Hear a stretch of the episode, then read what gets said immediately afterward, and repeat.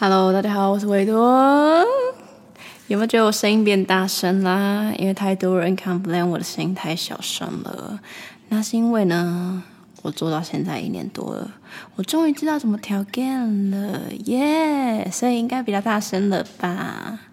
好，那我跟大家讲一下这个近况。近况呢，首先是我其实前几天已经有上一部部了，但是呢，因为那集我其实有点喝太醉，讲了一些。不是可以用的东西，所以我就把它下架了。所以呢，有听的应该觉得很奇怪，怎么二十七集换东西了？对，但是呢，二十七集本来讲的好笑是，我还是要再讲一次，嘿嘿。对，就是呢，我那天当天，就是那天录的那天当天，我讲的废话，弄词赘字，反正就是我那天录的时候呢，因为我那天是在。录录之前，我通常都会洗完澡之后、吹完头发之后再录。但是那天就是在跟我朋友讲电话，然后讲电话呢，因为我习惯就是回到家就把制服脱掉，所以呈现一个只穿内衣的裸上身状态。然后，anyway，就是我本来在跟他讲电话而已，就是语音通话。然后，因为为了给他看我们家的猫咪，所以开了视讯。然后看完猫咪之后，我就回房间，也没有想太多，然后就把衣服脱了。然后就在电脑前面跟他讲电话，讲一讲，他说：“哎，把手机拿起来看个东西好了。”才惊觉我视讯没关，然后他就说：“你干嘛穿红色内衣？过年吗？” 然后我就说：“啊啊，就没有要干嘛，不用穿很好看的内衣啊。应该女生都懂吧？如果有要干嘛，就会穿个什么成套内衣啊，比较性感的颜色之类的。啊，我最近就没有那个需求，所以就。”就随便穿 啊，红色内衣没有好看吗？不好看吗？我觉得还不错，可以打个麻将之类，或是 我哎，我那天当天业绩还不错哦。对，像这两天没有穿红色，就没什么业绩。对，anyway，就是呢，近况就这样啊，没有。然后那天后来挂完挂掉电话之后，就洗澡。然后呢，洗澡的时候才发现，原来我内裤穿反了，就是前前后想穿反，不是里外，而是前后。难怪我想说，怎么一整天都卡卡的。对，然后哦，by the way，我现在也只就是裸上身。对，然后我刚刚下楼装冰块的时候。我大姐看到我了，她就说：“你怎么还在这里，还不开灯，而且还裸体？” 然后我就想说：“嗯，就装个冰块，应该不会有人下来呀，谁知道他会下来？”她还说我是色狼，然后我想说：“你看我，你才是色狼吧？”然后反正就是大家会跟大家讲关于这个的故事，对，就是关于自在这件事情。嗯、你在跟一群人相处的时候。从不认识到认识到到变熟的时候，你的行为会有什么样的改变？那家人当然不用说，家人就是很真的是自在的存在，毕竟是一家人。那就是关于朋友之间的自在会是什么样子？那我举个例来讲好了，像我昨天去我朋友家，然后她跟她男朋友，然后我们三个一起在阳台抽烟啊，他们就蹲着抽，所以我们就蹲着抽这样。然后，然后她男朋友就突然就是放了一个很响的屁，然后。我就说，你还真不把我当外人呢。然后她男朋友就说，啊，可是就蹲着就控制不住括约肌啊。然后重点是他那个屁是长的，长到我们讲完这些话，他还没放完呢。我就真的是觉得你真不把我当外人呢。然后后来就我们在沙发上聊天的时候，她男朋友就把手就是举在头后面那个姿势，对。然后又穿着背心，他的腋毛就一直露出来。然后因为我很久没有看到人家露腋毛，因为我我我的朋友都是女生，她女生几乎都会修腋毛，所以我很少看到腋毛。然后这样一直盯着她腋毛看，然后我就忍不住我就说出来说：“哎，那个谁谁谁，我真的很对不起，我真的很抱歉。”但是我一直盯着腋毛看，我 我快受不了，我觉得很神奇，关于腋毛这个东西。然后他就说。你才是不把我当外人吧？哪一个朋友不熟朋友会盯着别人的腋毛看呢？然 后我就想说，哎，这个主题感觉可以做，就是你觉得怎样是自在，然后不把别人当外人的一个关系？就像我自己来讲的话，我觉得不把别人当外人，就是放屁这件事情，就是真的很不把别人当外人。对，因为就是我觉得这种东西不是无关卫生不卫生，因为它就是一个很。就是生理的一个某种，我不知道该怎么形容，生理生理状态，对，然后哎，我醉了吗？然后反正就是对，就是放屁的时候，或是讲电话的时候边讲电话边尿尿或大便，我觉得这件事情是真的很自在才有办法做到的。那或者像是我跟我朋友视讯的时候，不小心把内衣露出来，这样我也觉得没差，就是没有关系啊，就是这样子的自在哦。想要说到放屁，就是有一次我载我这个朋友去不知道去哪里，然后因为就是有时候我的那个朋友就是可能有一些我不太喜欢的行为，或是不太喜欢的话，我们都会直接讲这样子，让。我就是，我就有时候会突然跟他说：“哎，我跟你讲一件事情。”然后他可能就会觉得说：“我要讲，就是需要检讨、改进的地方。”这样，结果我就很认真的跟他说：“哎，我要跟你讲一件，我想跟你讲一件事情。”然后他就先深呼吸了一口气，之后问我说：“好，你讲吧。”这样子，他感觉很严肃。然后结果我就很小声的跟他说：“我好想放屁哦。”他超无奈的。然后我后面又补一句说：“其实我已经放完了。”重点是他在那先前还先深呼吸了一口气，不过我的屁真的没味道也没声音了，只是我想要把它讲出来，某种程度上是我觉得是礼貌的行为吗？对，而且我甚至觉得这个这件事情就是关于放屁这件事情，可能对自己的伴侣都不一定有办法这么自在的做，因为像我之前上一上一个伴侣，我们在一起十个多月。我们也都没有在彼此面前放屁过。那当然，就是排泄还是会会排，只是就是我们可能大便完之后会不让对方进厕所闻到味道，这样子就是还是有一种距离感。但我反而觉得，就是我觉得可以更自在一点。我其实一直当初在一起的时候一直在想要怎么跨出这个，就是这个阶段，但是就还没来得及跨出去就分开了。所以嗯，没关系，就是看以后的。对象能不能就是更自在一点？对，我觉得就是更自在的方式。关于朋友，就是不是伴侣，就是朋友的自在的话，就是可能聊一些比较深的话题吧。可能聊性事，我觉得聊性事是一件很隐私的事情。那真不把别人当外人，就是连这个都分享，或是对。当然，我觉得有一些事情如果讲出来，可能对自己的伴侣。比较可能比较没有尊重，可是我觉得就是有时候小聊一下啦，就是讨论一下，就是自己的嗯，对，就分享，我也不知道该怎么形容，但是不是拿照片或影片给别人看，这个行为是绝对不行的哦，因为我有被做过这种事情，但我觉得就是非常的渣，就是这非常不道德，但是就是我觉得小讲一下倒是无所谓，可能你们用什么姿势之类的。反正我是儿童不宜啊，对，就是这类的东西。哎，我也不把你们当外人哎，各位听众们，对，就是这种东西，或者说，哎，有没有带安全措施 之类的这些东西？我觉得可以讲吧，也没有不行啊。就是真的把别人当成外人这样。那我也有问我的朋友说，他如果不把别人当外人的话，他会有什么行为这样？会说，哎，就是直接表达他的想法，可能也许不是就是委婉，就是直接讲出来这样。那这个就涉及到我今天发生的一件什么事情，就是关于我有点一直很想做的议题，但是因为我觉得做这个议题很容易，就是有一些。舆论，或是说比较冒犯到的地方，但是我还是想表达我的看法，所以大家就听听就好了，不要太往心里去。那这个议题其实真的很危险，就是关于情绪勒索这件事情。那为什么我会讲情绪勒索呢？是因为我有一个非常好的朋友，那他其实蛮常，就是跟我。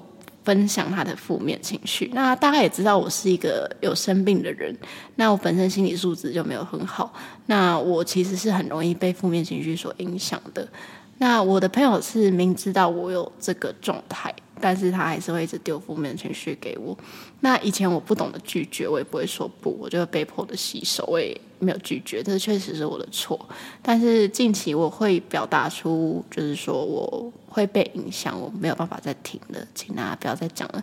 但是他就是还是会继续讲，然后甚至就是说，哎，除了你之外，我没有别人可以讲的。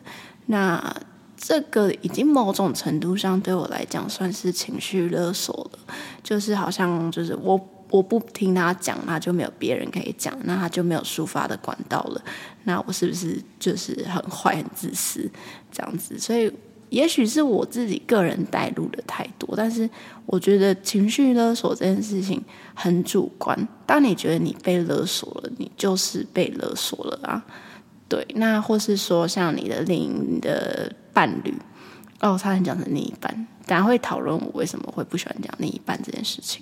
那就像是你的伴侣对你说：“哎，因为你是我男朋友，因为你是我女朋友，所以我想要直接表达我的想法，我想要跟你抱怨我今天工作一整天发生的事。”但也许你的伴侣其实不想要吸收这些情绪，但是他却因为是你的伴侣，他必须接受这件事情，不然你就会觉得他不爱你。这不也是某种程度的情绪勒索吗？对。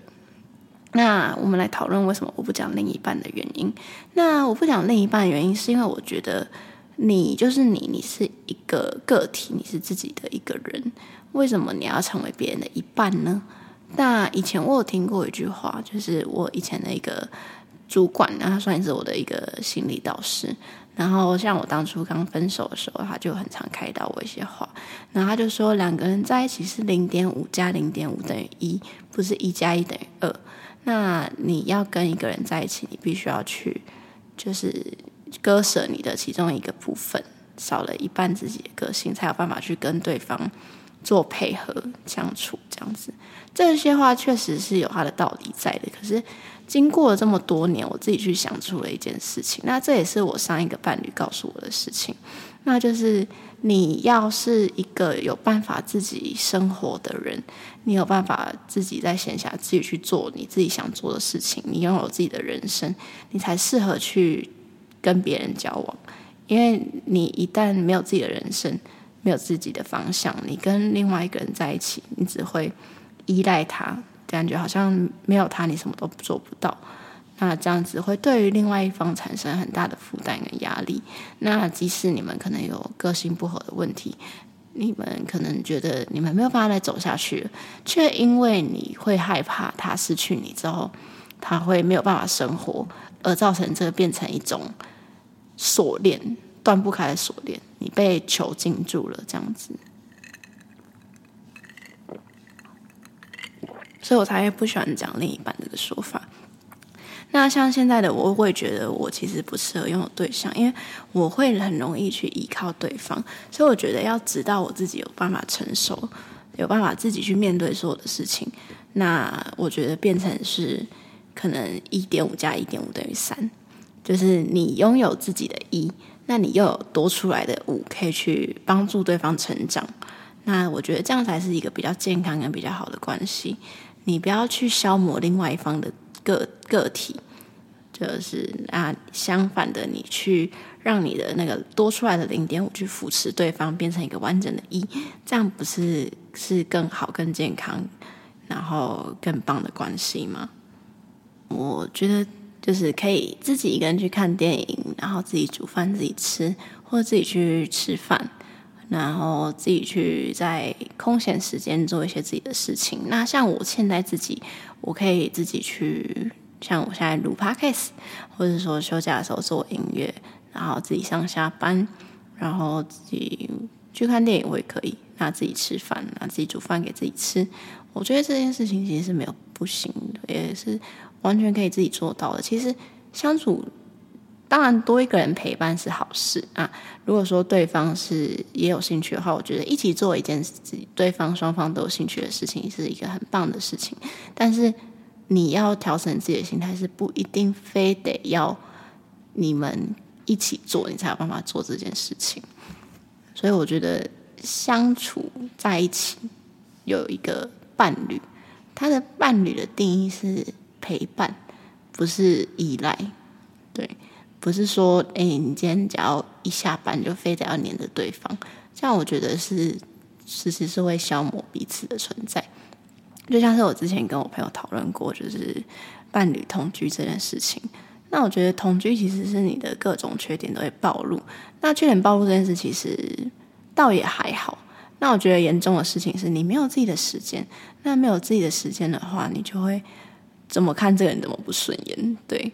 然后你就会觉得说，哎，我想要做自己的事情，我还要考量到他需不需要我陪，然后有他要不要做他也有兴趣或是他有兴趣的事情，那就变成要牺牲自己去达成别人这样，就像是讲电话这件事情，好了，伴侣之间通常都会讲电话嘛。如果是没有住在一起，那讲电话这件事情其实也会消磨对方，因为也许他现在想要去。做别的事情，但是他必须要陪着你讲电话。那没有办法一心多用的人，他可能会因为要跟你讲电话而去没有办法做他本来要做的事情。就像是呃，我那个朋友好也是，我们虽然不是伴侣，但是就是也是朋友。朋友某种程度也是家人，也是陪伴，也是伴侣啦。然后我的工作是验光师嘛，那我就需要去做镜片。那磨片机的声音很大声，那常常他打电话来的时候，刚好正在磨片。就是磨镜片，然后他就会觉得说，他就会跟我说：“哎、那边很吵，哎，可不可以不要这么吵？”然后就变成说我必须停下我手边的工作，先不能磨片，然后陪他讲电话。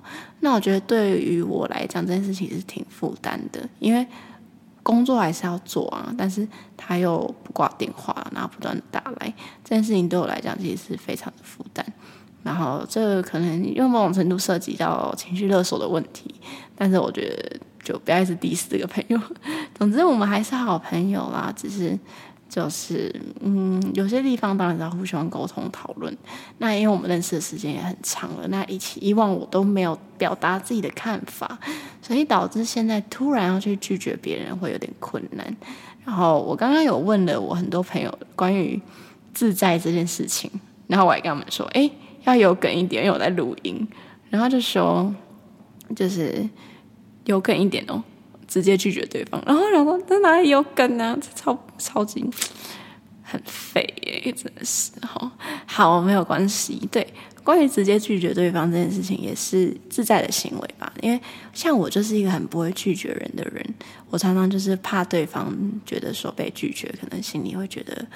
不太舒适，所以我觉得会勉强自己答应。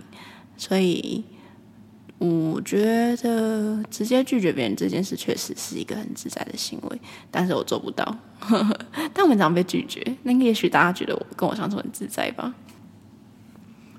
那其实我最近认识一个朋友哦，对，我真的很容易认识朋友诶，对，那像我前一集讲的，就是我在匿名聊天随便认识朋友，然后就真的见面，然后真的相处，我会觉得说，哎，很酷诶，我真的是就是就是跟网友见面，然后居然就变成朋友了这样子。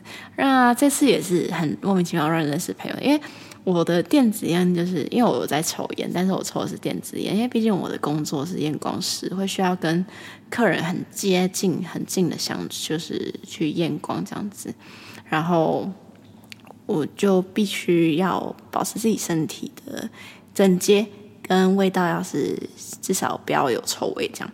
所以以往我以前抽纸烟的时候，我是要马上洗手漱口，但是当然就是没有办法很。完全没味道，所以我现在后来改抽电子烟。然后，因为我其实烟瘾蛮重的，所以如果我不抽烟，我会手抖。这件事情我知道很多人会 judge 我，只是我真的戒不掉。我有试图要戒，但真的不行。我还要去看戒烟门诊。那因为可能一方面是我的病，一方面是我压力真的蛮大的。那以后也许有一天我可能戒得掉吧，再看看。对，反正呢，就是我电子烟坏掉，然后我就找抽纸烟，但是因为我又很困扰味道的问题，所以我其实坏掉之后之之后，我马上有定新的，但是就还没到，但是我已经抽了一天纸烟，我已经受不了，所以当天下班之后，我就马上先冲去电子烟店买了一个新的，然后一进去跟那个店员聊天，就是因为他前面一个客人在讲音乐的事情，然后我说，哎，我有在做音乐，那不然跟他小聊一下，然后结果我就说，哎。你刚前面那组客人是做音乐的，他说哦对啊，然后我就说哎，我其实也有在玩呢，然后他就说哎，真的假的？你有 mixtape 吗？我就说哦没有，但我有 SoundCloud 这样子，然后他就马上找来听，虽然东西做的没有很好，有点尴尬，但是他就觉得说跟我蛮有聊的，然后还有在做 podcast 哦，然后叫做在讲什么啦。大家可以去搜寻听看看，我帮他推广一下。对，然后他是真的不是我像我这样做兴趣跟随便讲，他是真的很认真在剪辑，所以我觉得大家可以去支持他一下。对，然后我那天也跟他聊到凌晨四点半，然后就真的很有话聊，不管是听音乐的品味啊，还是在做事情跟价值观都蛮接近的，然后我就觉得很开心，可以认识这样一个朋友，就是只是买一个东西就交到一个朋友这样子，我觉得很酷。然后又都是那种有料的朋友，我不论是我在网络上认识，还是这个电子店认识的朋友，我都觉得他们是一些很有想法的人，然后。还有我有一天去买底片的时候，在那个相机店也跟那个老板聊得很好，然后也有有就是蛮有共同兴趣的，他也看了我给我看他家的宠物，当然他比较高冷一点，所以我们后来没有加来，也没有变成实质意义上的朋友。但是我跟他聊了一个小时多，然后觉得说，其实关于就是交朋友这件事情，其实可以更开放一点点。对，然后我觉得可以认识一个各种领域的人，然后有很有料啊，就是这样子，我觉得是一件很棒的事情。所以不要去排斥认识新的人，即便你可能有点社交恐惧，我觉得多去认识一些人，可以帮助你去得到更多的人生经验啊，或者可以增加你自己的一些就是专业的事情，或是接触到你没有接触过的东西，那也可以让你的。遇到一些跟你有共同喜好的人，我觉得是一件很棒的事情。说就是你遇到共同喜好的事情，很聊得来的朋友，然后你蛮喜欢这个人，就会觉得说，哎，我好像有点喜欢他。可是我觉得有点喜欢跟你很爱跟你要在一起这件事情，其实是不一定的。就是你很喜欢一个人，就一定要跟他在一起吗？你如果这么喜欢他，为什么不就？一起继续当朋友就好了，非得要在一起吗？对，因为我觉得就是当朋友是一件长久的事情，可是当伴侣的话，总是会有，就是你的那个标准会提高，那你的缺点就是比较容易会被放大，你必须要做到很很好，不见得到完美，但是你必须要做到很好。你只要有一点小缺点，那久而久之这件事情就会放大。可是朋友这件事就相对自在很多，那包容性当然可以更大。所以我觉得，与其你就是以另外就是以伴侣的身份去消磨对方的个性跟就是精神，还不如你们以彼此是朋友的关系，然后也许可以一起生活到老。我觉得这样反而就是会以更美好的方式到离开这个世界，更美好的状态道别。我觉得是一件更好的事情。然后。有点突然有想念，想起我的上一个伴侣，对，然后我就在想，有没有可能那哪一天他会看到我现在在做 podcast，我看到我做的一切，觉得说我跟以前不一样，我有成长，变成熟了，然后会回来找我。但是我有朋友告诉我说，也许你们以现在的状态分开会是比较好的样貌，也许我们复合的事情不一定会更好。那会不会最后我们消磨到彼此的个性，然后到最后是一不愉快的关系分别？那当初我们美好的记忆都会被洗掉，那这样反而不是更好的事情。那还不如我们维持现在的状态，那彼此想念，应该有想我吧？我不知道，但我是蛮想他的，对。那如果以这个状态分开的话，那至少到现在为止过了三年多了，我还是非常的想他，跟非常的爱他。那也许哪一天他回来找我了，我觉得我们可以继续当朋友。但如果在一起的话，如果他是以当初的面貌这样子的话，我会，我当然 OK，对，因为我真的很爱他，对。但是如果他变了样子的话，我觉得我可能会觉得有一点。也许没那么喜欢了吧，因为我其实还是有偷偷的在观察他的近况，但有时候会觉得，就是像我们的共同好友也会跟我分享一下他的近况，但大家的回答都是他已经变得跟以前不一样了。那我觉得我宁可不要只知道这些事情，然后让他维持在我心中美好的形象，这样就够了。所以我觉得你真的很爱一个人，反而我觉得不要在一起比较好，因为这样子你们才可以以一个。很好的身份跟很好的关系继续去相处。那哦，时间也有点长了，那我跟大家做个结尾好了。就是我最近很常去遇到一些朋友跟我分享的感情的关问题，那也有一些不光亮的事情。那我觉得，或是说自己的负面情绪，那有朋友是不能。去接受自己有负面情绪，觉得说他应该要在别人面前表现出很积极正向的一面，但是他还是情绪会有低落的时候。那某一天我跟 A 朋友去，就住 A 朋友家，然后我们本来有一起约去九月二十四号约去台南玩。对，有听众可以跟我相遇。对，反正你们知道我九月二十二我会在台南。对，然后呢，反正我们就在讨论台南行程的问题。然后我们本来在犹豫要不要打给 B 朋友，但是他后来好像睡着了，所以我们没有打给他。那隔天一早的时候，我们就我们就打给他，这样，诶，没有打给他，就是我有嗯。密他这样子说，哎，我们前一晚本来要打给你，哎，他就是想说你可能睡了，所以没有打。然后他就说，哦，还好你们没有打给我，因为我心情很不好，这样。然后就问他怎么了，然后才跟我说。然后他跟我讲了很多之后，又说他其实不太敢跟我们讲这些事情。然后我就说，为什么会不敢？有什么好就是去在意这么多的？然后他就说，因为他觉得。别人不一定想听他的负面情绪。那其实，在先前，因为我常常会在我的 Instagram 上面分享我的情绪，因为我觉得你不想看，你就不要追踪我。那既然我的状况，我就想要发出来抒发这样子。那他就有看到我的状况的时候，都会来私讯我，问我还好吗？那以前的我会害怕别人担心而不讲，但现在的我就觉得说，哦，既然你问了，我就很大方的告诉你。这样相对来讲，我也觉得这是一个。我觉得很自在的行为吧，就是我觉得愿意把自己黑暗的一面或是负面的一面展现出来，也是某种程度的自在。当然，这个自在不能像我另一个朋友这样子这么的情绪勒索，逼迫别人接受。所以我通常讲一讲，讲到太负面或是太 deep 的地方的时候，我会问对方说：“你还愿意听吗？”这样子就还是要顾虑到对方的感受，但是通常对方都会愿意。所以当初他当下他跟我讲了那么多之后，他就觉得说他很害怕跟我讲这些事情，然后我就突然不知道哪来的想法，我就突然告诉他说，其实真正有魅力的人是勇于面对自己不光亮的一面，就是对，我就突然讲这句话，然后他就觉得这句话很棒，所以我觉得我要把这句话录进来，对，反正就是告诉大家啦，就是很多人在。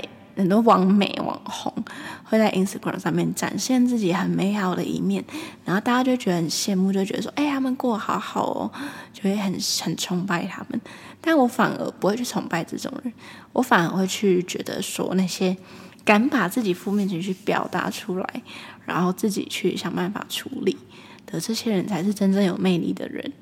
对，所以你不要害怕去表达自己的负面情绪。当你有需求，当你快受不了当你快乐就是快倒下了，整个已经垂下来了，你要去求救，找寻可以帮你扶起来、把你拎起来的人。所以我觉得，这对别人来讲，其实他会开心。像我跟我朋友讲这些事情，然后他也告诉我这些事情的时候，我其实是感到开心的，因为这样子我会觉得说，诶，他对我来讲，他是我是他很自在的存在，他才敢告诉我这些事情。那我也有办法帮助他，那我觉得这是一个非常健康也非常互相帮助跟互相成长的关系。不光亮的一面有很多事情呢、那像我朋友最近也做了一些不是很光亮的事情，然后他就是有点强迫我去听这些事情。当然，当然有牵涉到一些道德上的问题。可是因为毕竟我也不会讲得太明显，所以我就回他说。你知道自己在干嘛就好了。那其实这句话可以暗藏很多意思。第一个意思是，就是真的是字面上的意思，就是你知道自己在干嘛就好了。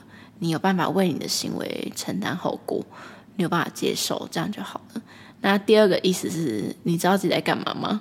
可以不要再做这件事了吗？这种这种意思，对。但是我想他可能不懂，所以他就一直告诉我说他知道自己在干嘛。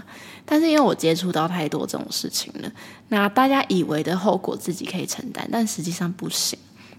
那前阵子一样是有发生类似的事情，然后。我的朋友没有办法承担，他最后他已经知道可能会有什么后果了，他也觉得自己知道自己在干嘛，但是反正事情不如预期，那发生了一些很严重的事，那他当下告诉我的是他很想死，他觉得死掉了，一切都没有了。那死掉了，一切都没有了吗？对，没有了，你不用再面对这些事情了。但是好，没有了。好的没有了，不好的也没有了，但你也没有了，大家也没有你了，这样子好吗？对，然后当下虽然我自己很常讲这句话，我他告诉我说，他终于懂为什么我常常讲这句话的原因了，因为他觉得他当下很想逃避这些事情，但我觉得原来这句话听在别人耳里是多么的刺耳，多么的不动听，所以我当下只回了他不行。然后我在上班中，我直接听到这句话，我抓了安全帽，我就直接冲去他家，然后把他带去我另外一个朋友家安置好，再回去上班。那我觉得就是这种事情，你把这句话讲出来，就是一种在求救的信号了。那既然有求救了，我觉得我有在能力范围内的话，我就会去帮他。就像是他们告诉我说，为什么我愿意做到这样？为什么你愿意听我讲这些？为什么你愿意开导我？为什么你愿意为我做到这样子？骑车骑了二三十分钟来我家，把我带去舒服的一个 shelter 的地方。对，我觉得这个没有，就是为什么？